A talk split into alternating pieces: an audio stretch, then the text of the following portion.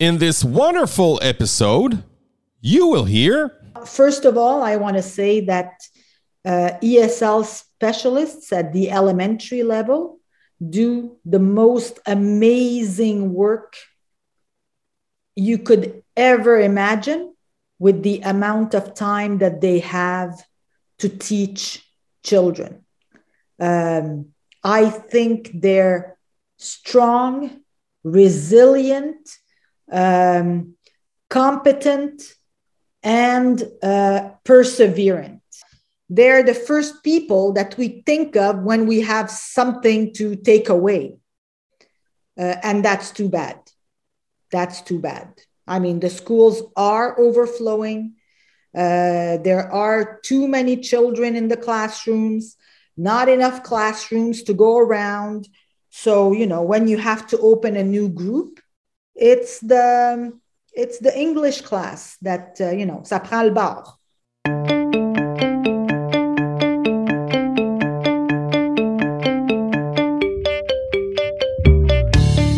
Christine Baida loves to collaborate and share resources with the ESL community at large. As a matter of fact, she is the president of the Société pour le perfectionnement de l'anglais langue seconde au Québec. A special thanks to my dear friend Olivier Chiasson and Gabriel Sabin for having me this wonderful opportunity to speak with Christine. And it was a great, dorkalicious moment. Just before I begin the podcast, I would love to say thank you. Thank you so much for following me week after week, episodes after episodes. And please, please don't hesitate to share your comments on this wonderful episode I had with Christine from SPEAQ. Enjoy! Christine Baida, tell me what's wonderful today. Today is wonderful because I think it's the first real day of spring. Yeah. It's beautiful outside. Um, I had my coffee this morning around 7:30 and I stood at the kitchen window and just looked outside, looked my fill outside. There's still like, you know, the pool is still, uh, you know, it's it has a, a some ice on the top still and Yep. there's still like a big mound of snow where my husband shovels the snow to make a path to the shed but apart from that it's like you know i, i'm almost seeing uh, some green on the on the on the plants and on the on the different you know greenery in the yard. So i think it's a great day. And it was also my first um, like i was telling you before i had two very very busy um, weeks uh, supervising. So this was my first day of farniente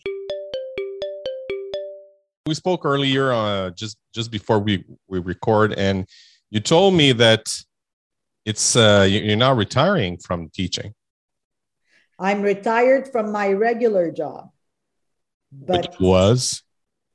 Uh, I was um, a pedagogical consultant, conseillère pédagogique, for yeah almost 30 years, and I retired uh, right in the middle of the pandemic. yep, so. Which school board you uh, you worked on? I worked uh, in Laval. Oh, okay. So that's why you know. Uh, that's why you, we know uh, Gab so far. Oh yes, of course, Yeah. Gabriel. Uh, uh, we worked for the same school board. Yes. Oh, was a very nice uh, individual. Um, so let let's. So you you told me that you have your your full time job is now over, but you're still working. So what do you do specifically? Um, well, uh, I my biggest job, I would say, it's not a job because it's a volunteer job, but uh, uh, is uh, my involvement uh, with SPEAQ. Um, it's um, it's a lot of responsibility, but I really I love it. So that is my biggest unpaid job. Uh, other than that, uh, I do teach a class at, at uh, UQAM and I supervise student teachers at UQAM and at Concordia. So it keeps me busy, but you know, at I have like very busy times during my schedule, and I have a lot of downtime in my schedule, which is what I wanted. Let's talk about SPEAQ. Mm-hmm. Tell me Let's about it. speak about SPEAQ. speak about SPEAQ. So tell me exactly what it is, because I know, I know. For instance, I never been to SPEAQ. Huh? I must, I, I'm real. I must speak frankly. I never been there. I, I was almost. I did almost once, but I have some uh, family matters. I had to cancel. But this Oh. year, I really, really, really plan to go just to see. Yeah. So tell me, what is SPEAQ? Well, SPEAQ is is um, the um, the association that represents uh, English, well, ESL teachers in Quebec. Um, it it started back in uh, 1972. Hence, this year is our 50th anniversary. So it's a great time for you to choose to attend um, I'm really looking forward to meeting you in person. You know, Oh, I'm done with all of this this zooming and and podcasting and stuff. You know, um, It's going to be Oh. Dorcabulous. yes, yes, yes. I love a dark darkabulicious. Uh, I, I um, listen, SPEAQ. I mean, I attended uh, my first my first uh, convention or conference, as, as some people call it, uh, way back when I started uh, when I became a conseillère pédagogique. And uh, you know, I was a participant like everybody else. I was uh, hungry to see what uh, what people had to offer for ESL, you know, where to go next, and and uh, uh, you know, find new activities, new ideas, maybe innovate a bit, you know. Um, and then uh, at a certain point, um, I don't know, maybe 15, 17 years ago, um, I thought, uh, oh, I should really be giving the workshops at uh, this conference and not going to the workshops, you know, because, uh, you know, I had been developing uh, a lot of um, material uh, workshops for my teachers, and I thought it would be a nice way of um, uh, contributing to the ESL community. So, um, I started doing that. I did that for a few years. And then uh, a few years ago, I decided to join the board of directors. Um, I was a publications director to start. I did that for two years. And um, then I became vice president. Mm. Uh, and I did that for a year. And um, and then I became president because nobody else wanted to. but you know, like being president of SPEAQ is not, you know, there's nothing presidential about it. It's uh, Yeah.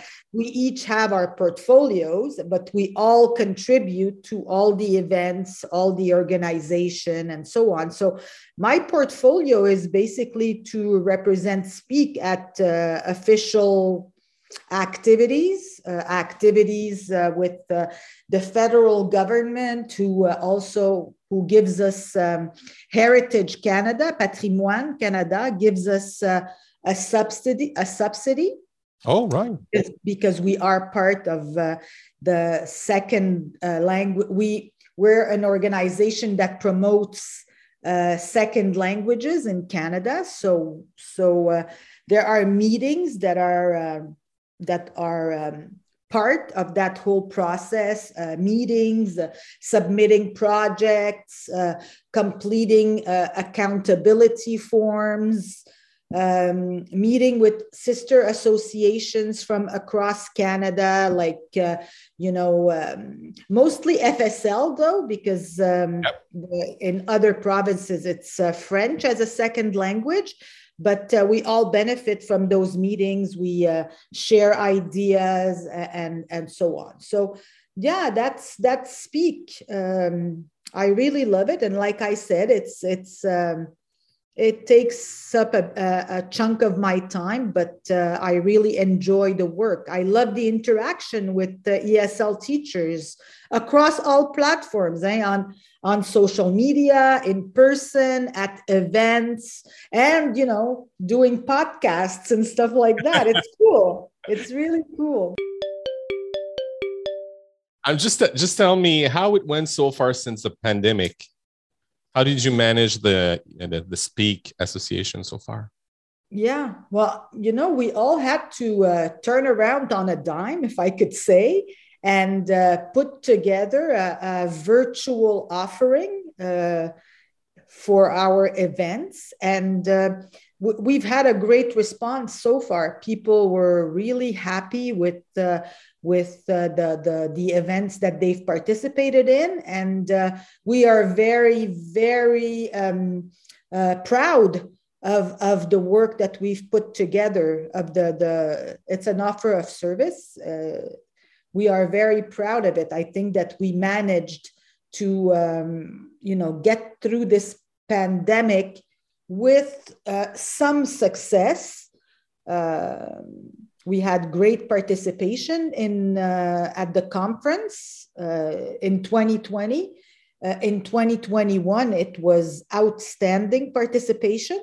Um, i think people are becoming more and more used to the practicality of um, of online uh, events. Uh, you know they get to uh, view live or participate live in certain workshops, but they also have access to a lot of recorded material, which is, I think, uh, which gives more value to an event like that.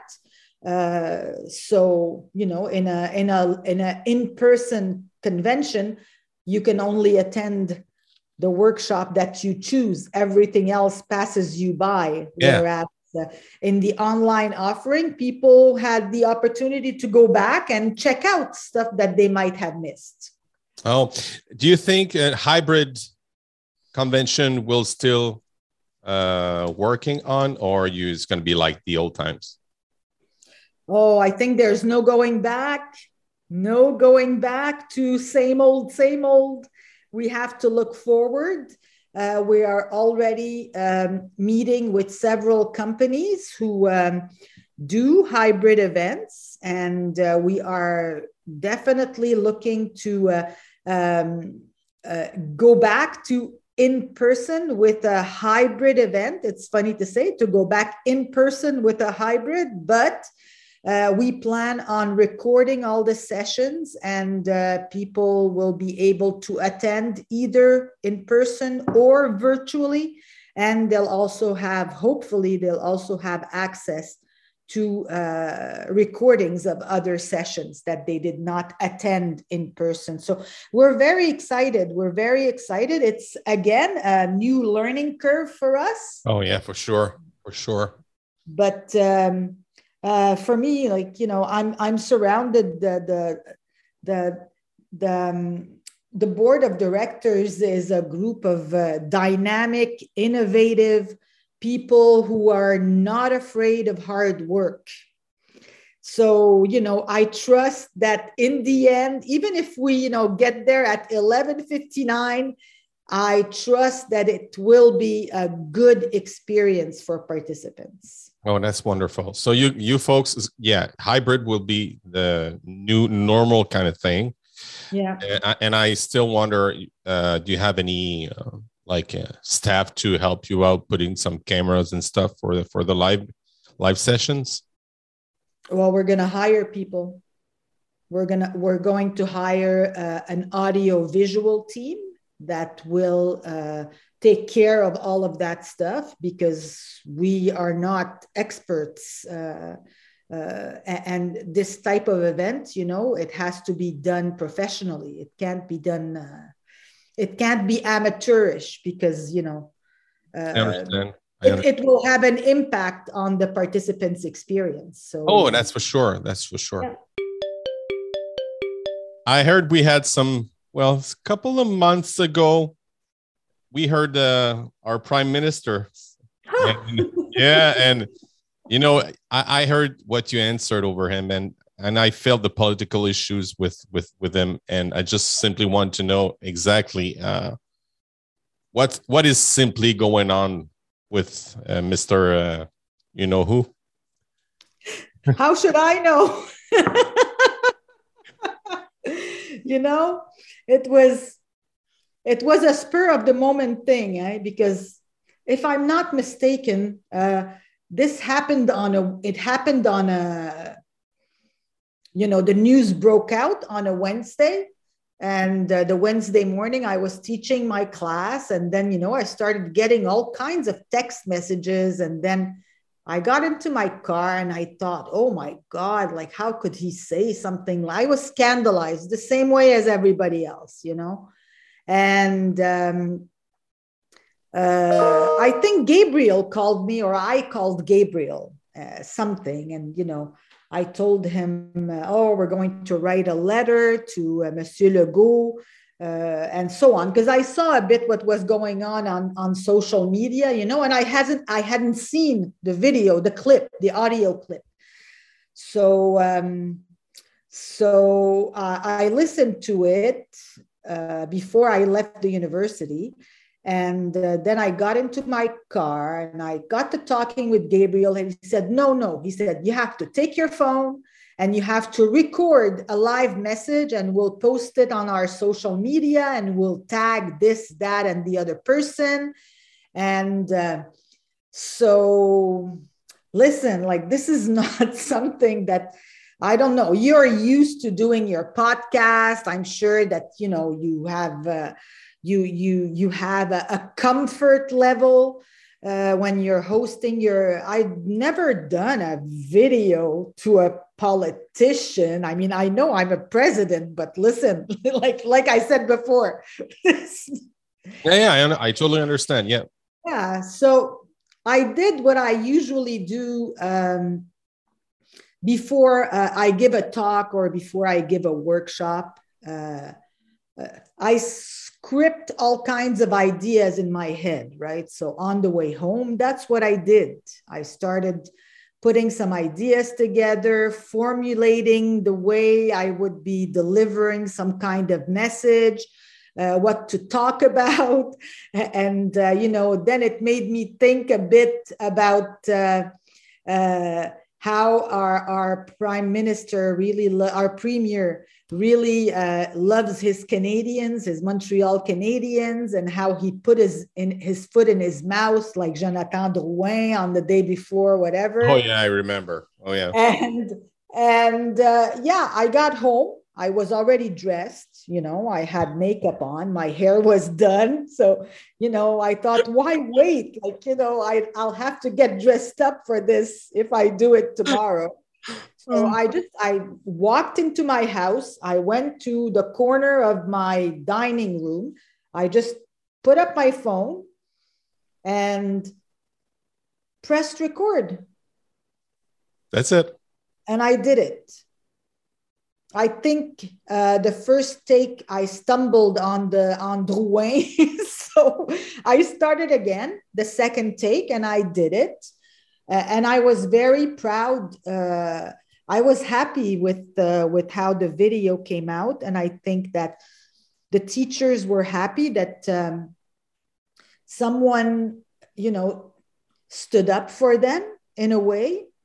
I think that uh, the teachers' unions also came out in support of the ESL teachers, but um, there's so much we can do with these things. You know, it's it's it's hard to uh, get a response from someone who's so far away.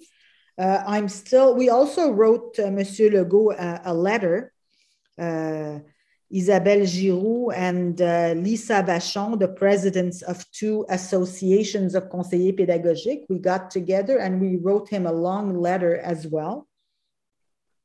about about this and other things that we thought uh, you know he should be uh, aware of Mm-hmm. but um, you know uh, I, i'm i think that um, what he said maybe his words got away from him. I'm not sure. Like i'm not sure that i want to blow the whole thing out of proportion. I'm not sure that this is something uh, mean or or um, uh, despicable that he wanted uh, to uh, the message was not uh, i think uh, what he wanted to say. But uh, we all said what we had to say as well so as not you know we didn't get slapped in the face and turned the other cheek at the end of the day we um, you know we stood proudly and um, we told him that it wasn't okay to say something like that he hasn't responded No? no, not to the video and not to the letter. But uh, like I said, um, put it behind us and move on. What can you tell about the reality with the uh, ESL regular teacher in Quebec? First of all, I want to say that uh, ESL specialists at the elementary level do the most amazing work you could ever imagine with the amount of time that they have to teach children. Um, I think they're strong, resilient, um, competent, and uh, perseverant. About the conditions, let's face it, it's awful. It's very difficult for a specialist to have any kind of impact on the students when you are teaching them 60 minutes a week, which amounts to, I don't know, less than 40 hours a year. Uh, I always tell the teachers imagine if you spoke to your child only an hour a day. Would he be speaking? I wouldn't think so. My answer is no. No. So, um, having said that, um, the, the, the, from what I observed, from experience, the teachers who really have an impact on their students in these types of conditions are those who are in the same school for a certain number of years. Uh, you need to be in a school for three, four years to create some kind of English language learning culture. If Right. you are changing schools every year, then every year you are starting from zero. And, you know, believe me, the task is not easy. Uh, you, you know, 300 plus students, that means 300 plus corrections, at least six different uh, plannings. That's when you don't have multi level groups and special education groups. Uh, so some teachers have eight plus different plannings, uh, limited budget for photocopies, um, more than one school, eating lunch in your car, being ignored by colleagues who don't know who you are because you're only there for a few hours a week. Um, it's not an easy task, and yet they stick it out out of passion for teaching and out of um, the love for educating um, young or you know children. So having said that, I'm hoping. Uh, I mean, the unions did come out uh, because you know ESL, the specialists, ESL specialists are the only ones who go through this type of situation. The phys ed teacher does not go through this type of situation. They have their own gymnasium, right? Um, teachers also they have their music, own classes. They yeah. need a space for their instruments. But the English teacher needs to create a rich linguistic environment. It says so in the program, so it must be true. um, and yet, uh, that is uh, disregarded. Um, I don't think, again, I don't think that that it's out of uh, uh, you know this is not coming from a bad place i think i just think that they're the first people that we think of when we have something to take away uh, and that's too bad that's too bad i mean the schools are overflowing uh, there are too many children in the classrooms not enough classrooms to go around. So, you know, when you have to open a new group, it's the it's the English class that uh, you know, ça prend le bord. I spoke with Sylvain Dancause that you probably know or met. You know Sylvain Dancause? No. No, okay. He's um he spoke about putting a greater association and maybe put it putting all together all the association, which is SPEAQ or La KEP, for instance, to work all together as one by telling the government what should we do into very specific questions. And the pandemic was one of the few. You remember what the, the um, doctor is telling over uh, the mask and how to yeah. teach in school and stuff and we didn't we didn't have the opportunity to speak over it and telling our opinion and Sylvain Dancause was one of the few who's who's working actually on maybe a greater association uh, i don't know it's not super clear but he made a clear distance in between um, maybe the union and an association. He don't want. He doesn't he never spoke about uh, professional association. It's just like uh, an association of teaching uh, of teachers to speak in one in one yes together. You know what I mean by it? I, I think I think I know who you're talking about. Yeah. Uh, I'm not. Sh- I don't think I spoke to him, but I believe he emailed us. He was talking about the Front Commun.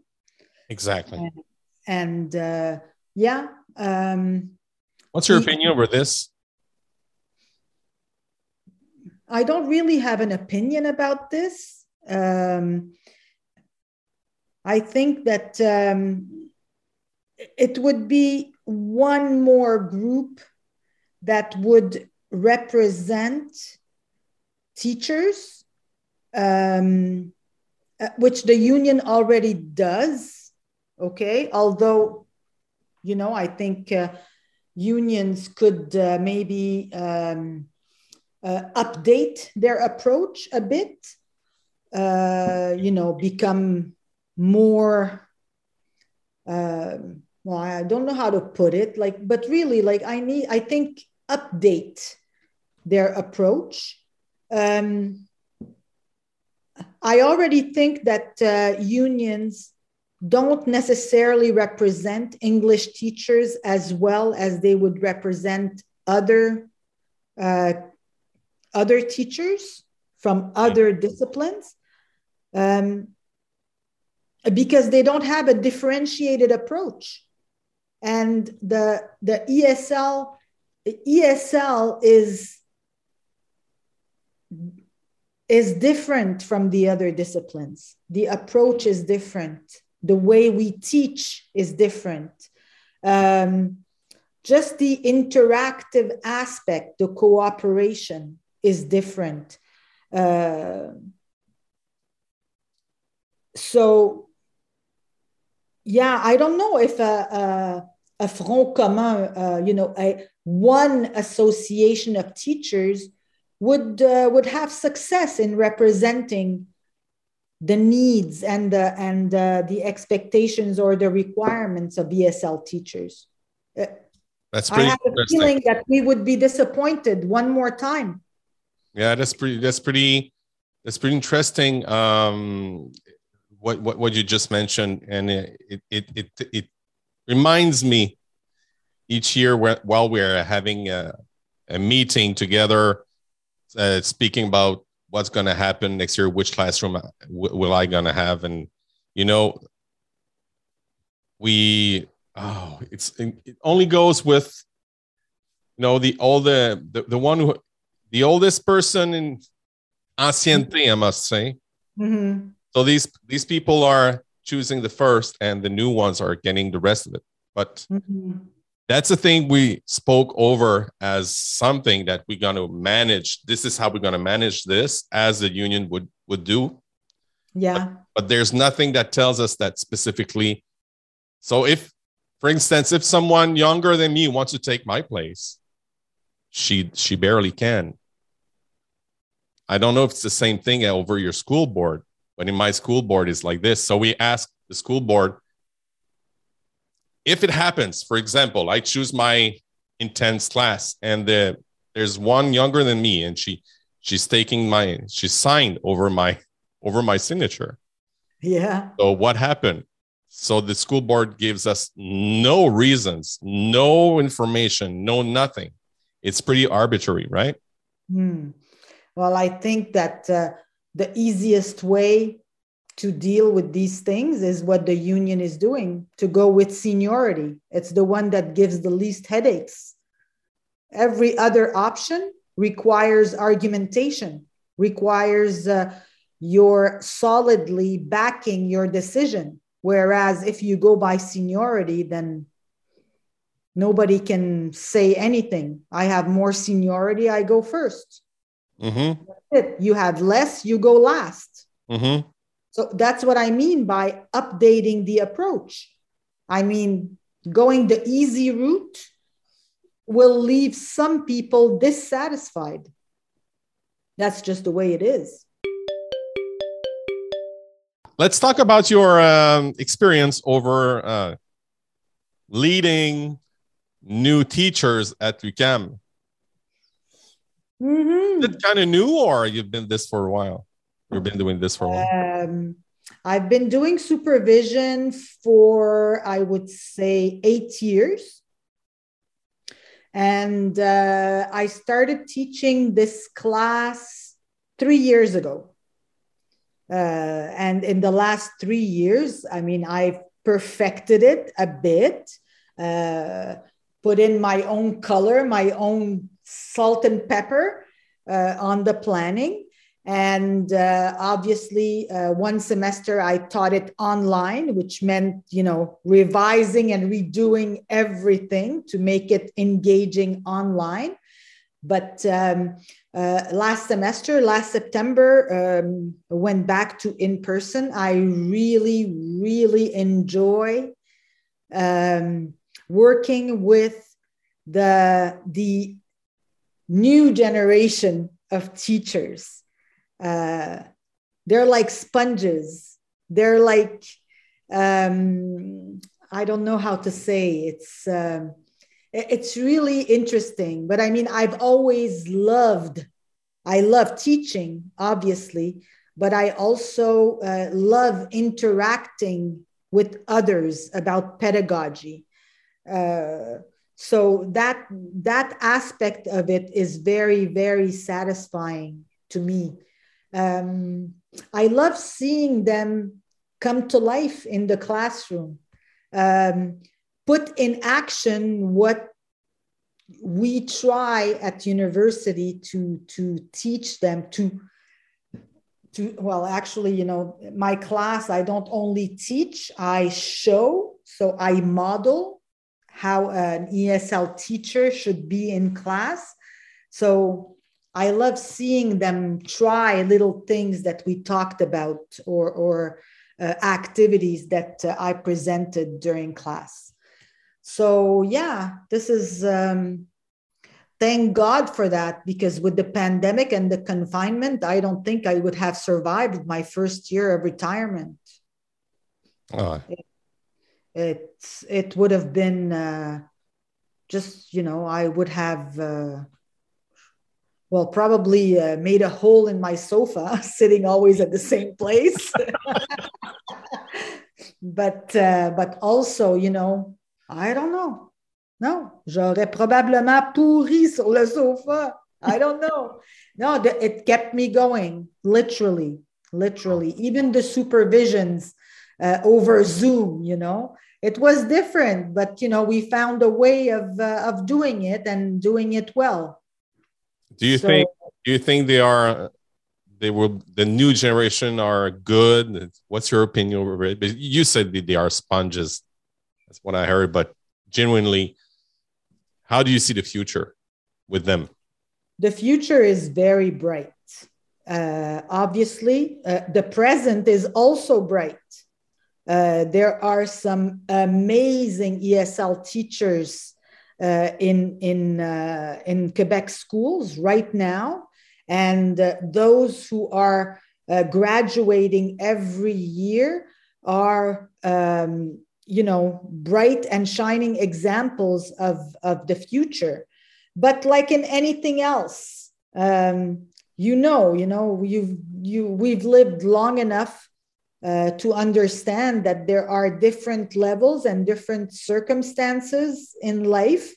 Um, some are overachievers, some are too over, like too much. They need perfection. Oh. and teaching is not geared by perfection, it's a trial and error type of career, you know?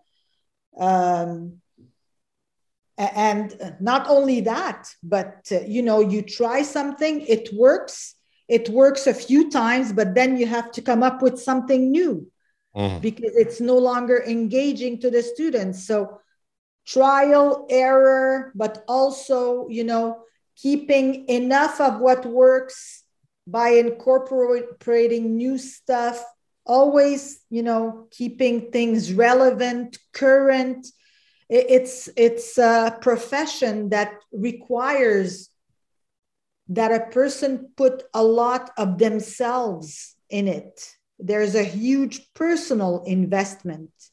And not everybody's in the same place in their life to give that much of an investment. Um, you know uh, you're young uh, you get into teaching and then you know you get married you start having children uh, you're you have less time less energy. So you know like i said it's not uh, there are different levels but um, it's certainly uh, a profession that can look forward to a, an influx of, of uh, bright and passionate new teachers. Well, it's good to hear. It gives yeah. me it gives me hope for the future. Oh yeah, absolutely, absolutely. And there's such a nice bunch. That's the thing, you know. ESL teachers are the best people in the world. really, really, because you know what?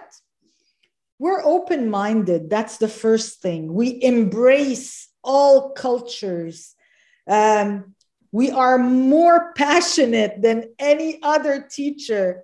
Um, and we have a good attitude, I find. Like, oh. you know, when you come to the, uh, and I hope I see you there to the SPEAQ oh, convention. Trust me, I will be there. J'ai passé mon message. um, you know? Um, you'll see it's like a huge family party. Mm. and it's the best feeling in the world when you gather as a family and everybody's speaking the same language. It's it's it's amazing. I, I i believe that right down to my core. Everyone i know and i've that i've met who teaches esl or is connected with esl is a nice person. I must say that we are about to end our podcast. Oh, so no. I'm having, yeah, I'm having my rapid questions. so we're gonna have st- we still have some uh, dorkabulous moment, no worries. So welcome to my dork side. Ooh, love it. Tell me, Christine, for you, education is education is a passion, a way of life. Love it. Name someone who had a great impact on you and tell me why. You'll laugh. Go ahead. Okay, so. Don't tell Mr. Legault. no. no. I will edit it. Yeah, yeah, yeah. Listen, when somebody asks asks me um, um, who was my inspiration or whatever, like I can't tell that I was inspired by anyone in particular in becoming a teacher. But uh, I like to say that my inspiration is uh, Sting, who used to be an English teacher because before he became a famous famous superstar. Really? Oh yeah. But then when I think, yes, Mr. Sumner was an English teacher before he became what he is today. Uh, and he's a person that I admire very much. But if I think on it a bit more, I'll say that the person who inspires me the most is my mother. Uh, my mother, who uh, was uh, brought up in a Franciscan uh, orphanage and who, at 14 years old, uh, was given the job of teaching kindergarten because she was responsible and she had to pay her way. So she's my true inspiration and she continues to inspire me to this day. How is she actually? Is she uh, is she okay? Yeah, she's doing much better. Uh, her life, her health is up and down. Uh, her life has been a challenge health wise. And uh, with, uh, with the pandemic, obviously, we were very stressed because uh, she does not have an immune system. And um, uh, yeah, uh, but it's up and down. Okay. She's with us, and that's, I'm glad for that. That's oh. all I can say. it's not negative, but I will say, but I envy you because I just I, lost my mom last summer, and yeah. uh, and and um, there's not a single day that I'm not thinking uh, about her. And uh, pandemic right. was really, really, really rough because when she when she had cancer, when she declared having cancer, and it was uncurable. Uh, she had uh, that um, the the doctor told that she had at least three months or four months of living, and she she died uh, very quickly. And yeah. I was really kind of pissed because I didn't had the opportunity to speak with my mom that much since the pandemic situation. So oh. she lived, she lived, she's living in Coteau du Lac. I don't know if you, if you know exactly where it is, yeah. and I'm and I'm it's it's near uh, Valleyfield. Okay. Yeah. And you're in Victoriaville, right? Absolutely. So it's like two and uh, two hours ride around. So uh, I didn't have the, the opportunity to speak with my mom during the pandemic. So I saw I saw her, her maybe three times, hmm. and she passed away. So I was I'm kind. It's okay. It's okay, but I'm kind of sad because of it and because of the pandemic. So I I envy you. So you take take your time with your mom as most as you can. I speak to her every day. Yeah. And um, uh, I, uh, well, we do everything together. Hmm.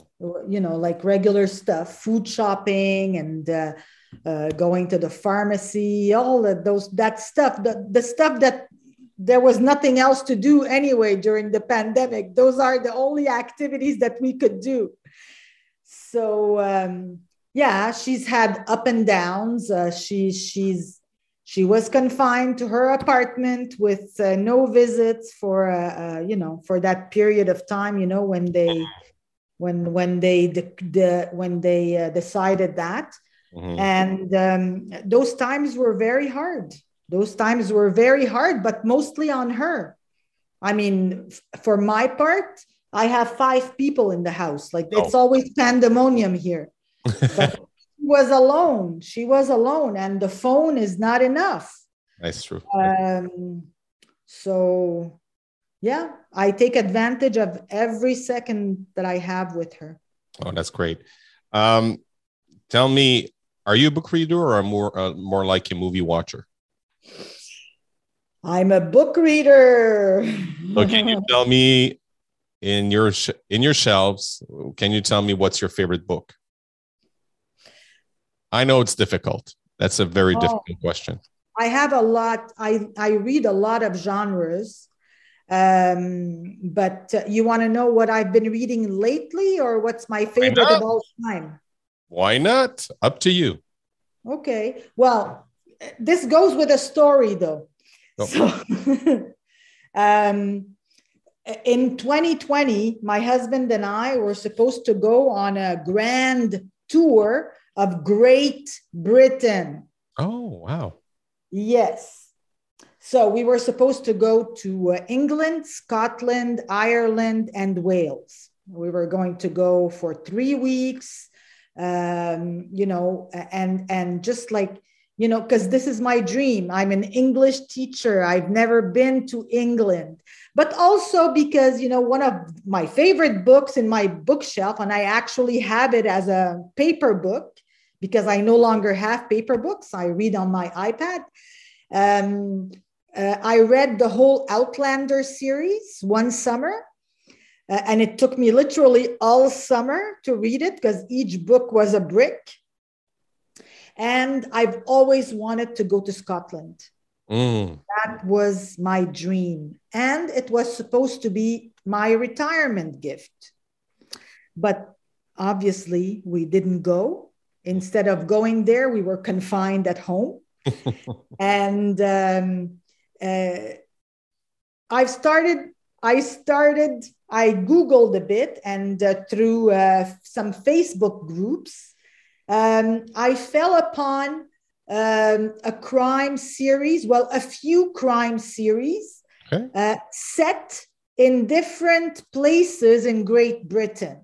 Oh. So uh, there are uh, Norfolk crime series, there are Highland crime series. And I've been reading those for the last, I would say, seven months, just addicted to them and I've been uh, traveling vicariously uh, through reading these um, these amazing books. They're they're really really good, um, you know, and dialogues written in the original, not original, but you know, in Scottish. Uh, di- not dialect, but you know, in Scottish yeah, yeah. English or whatever you want to call it and yeah that's been keeping me busy. That that's what's featured. Otherwise you know my bookcase is my bookcase is eclectic. It has all kinds of stuff. I started at 14 with harlequin romance and i never stopped. Oh wow. Uh, i read a lot. Oh tell me Christine, what's your greatest success I have many. Go ahead. Name, name, name, name me some.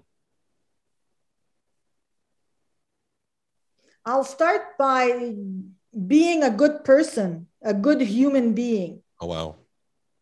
That's the first thing that I want to say. After that, I'll say uh, that uh, I was a good daughter.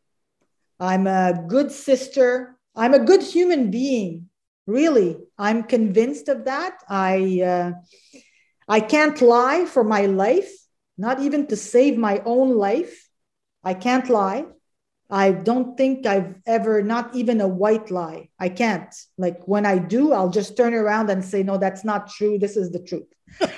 um, uh, it's uh, my greatest success. I think that uh, I made a connection with a lot of people mm. uh, through my career. Um, at school, met a lot of awesome people that have had an impact on me and hopefully that I also had an impact on.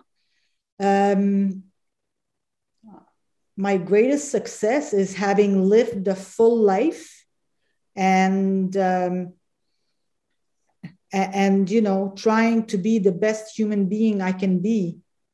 I don't think that i want to strive for anything more in life. Oh. Yeah success is not measured in uh, uh, not to me not to me. It's wonderful. Um, what was your hard learning moment my what your hard learning moment a hard learning moment I would say it happened like five years ago when um, when I had a burnout. Oh, you had a burnout. Wow. Well, okay. something that I never thought I would have.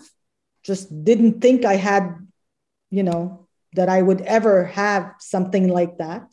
I thought I was strong. I thought I was uh, above that kind of thing, but nobody is, believe me. So, yeah, that was a hard learning moment because at that point, I realized, uh, you know, you have to meet with a psychologist when you have a burnout, right? So I had those three sessions with a psychologist, and she made me realize that um, at my age, it was no longer time to strive for more, to go that extra mile, to um, take on new challenges. At my age, she told me I should be sitting on my laurels and appreciating what I had. And that's exactly what I did. Mm. Good words of wisdom. Hence the white hair.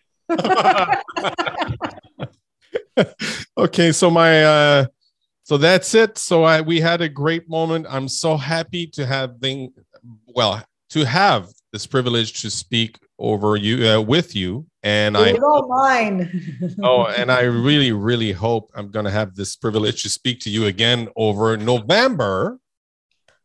So do you have person. a, so when, when is it going to happen? The next uh, November 17, 18 at uh, the Palais des Congrès ou Centre des Congrès in Lévis. Okay, okay. So I'll probably go over 17 because on 18 I'm having a I'm having a contract. Oh. Okay. thank you so much.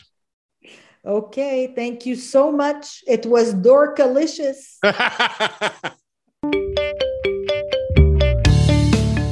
Hi, Dorkabulous friends. This is the end of this wonderful episode. Next week, I will speak with Mira, a wonderful and a passionate teacher. I would like to thank my dear brother Bob for this wonderful melody.